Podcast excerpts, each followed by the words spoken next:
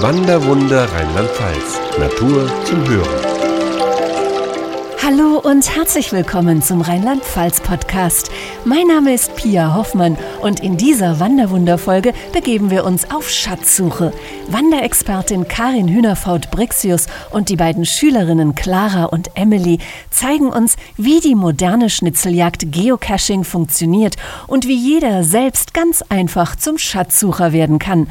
So wird jede Wanderung zum Abenteuer. Wir machen das sehr gerne, dass wir, wenn wir eine Strecke aussuchen, die nicht ganz so lange ist, dass wir uns dafür aber vorher mal umschauen, wo sind hier Caches und dann werden die im GPS-Gerät eingetragen, heruntergeladen und dann können wir die unterwegs suchen und dann ist das auch eine ganz tolle Sache für Familien, wenn man das ein bisschen verbindet mit dem Wandern und dann so Versteckspielen macht, das ist schon eine schöne Sache. Heute sind die drei auf einer Traumschleife im Hunsrück unterwegs. Mit dem GPS-Gerät sind Emily und Clara hier dem ersten Schatz auf der Spur. Es gibt dann ein Piepsgeräusch und dann schaut man auf die Karte. Es ist ja nicht immer ganz genau, aber man weiß dann so ungefähr im Umkreis von so fünf bis zehn Metern ist dann der Cache. Der Weg führt abwechselnd durch Wald und Feld an Gewässern und Felsen vorbei. Ein ideales Gelände für Geocacher, denn ihnen geht es nicht nur um den Schatz selbst. Die Verstecker des Caches nennt man die Owner. Sie haben den Cache an der Stelle versteckt und beabsichtigen damit meistens den Sucher zu der Stelle zu führen.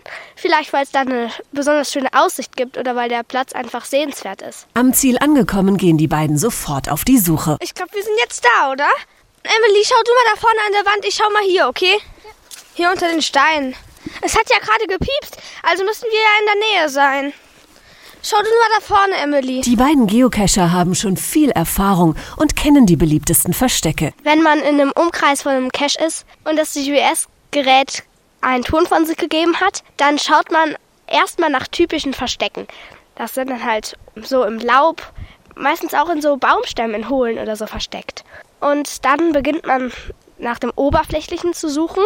Und wenn man eine Spur entdeckt hat, dann gräbt man mal ein bisschen unter einem Baumstamm oder so. Ihr Spürsinn macht sich bezahlt und schnell wird das Gefundene zutage gefördert.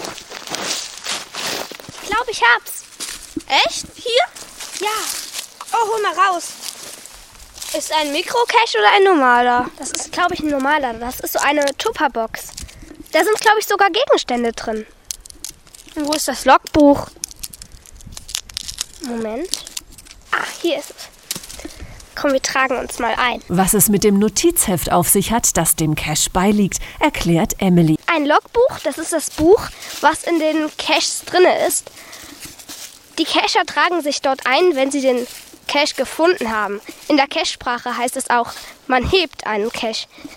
Mit ihrem Cache-Namen tragen sie sich dann ein. Das ist ein Deckname, damit man anonym bleibt. Doch als gerade eine Wanderin vorbeikommt, lässt sie alles schnell verschwinden. Sie ist ein ähm, Muggel, also wie bei Harry Potter. Es ist eine Unwissende.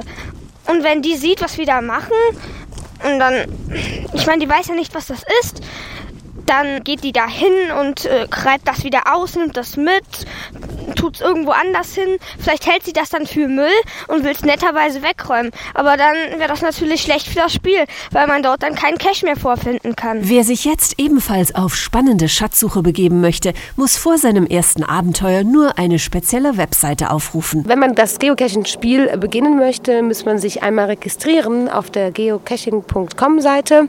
Das ist die einzige, weltweit einzige Plattform dafür. Ist zwar englischsprachig, aber es gibt auch eine deutsche Erklärungsseite. Also man kann das sehr Gounard. Nachvollziehen und sehr einfach verstehen. Und wenn man das gemacht hat, dann lässt man sich einen Decknamen einfallen und dann kann man einfach auf, mit der Karte die Gegend aussuchen, wo man unterwegs sein will und drückt dann auf dieses Symbol des Caches und dann macht er ein Bild auf und dann kann man sich das ansehen und eine Beschreibung angucken und den GPS-Punkt herunterladen. Dieser wird dann in einem GPS-Gerät gespeichert. Über die Koordinaten des Verstecks hilft das Gerät dem Sucher bei dem Auffinden des Caches. Wer kein GPS-Gerät besitzt, aber ein Smartphone Smartphone mit GPS-Funktion kann ebenfalls mitmachen. Heutzutage gibt es auch natürlich Geocaching-App. Das heißt, man kann auf Smartphones sich diese App herunterladen und ist dann permanent unterwegs in der Lage, einen Cache zu finden. Wer auf den Prädikatswanderwegen in Rheinland-Pfalz unterwegs ist, hat nicht nur das perfekte Wandervergnügen, sondern wird hier zahlreiche Geocaches finden und damit die Gegend noch mehr kennenlernen.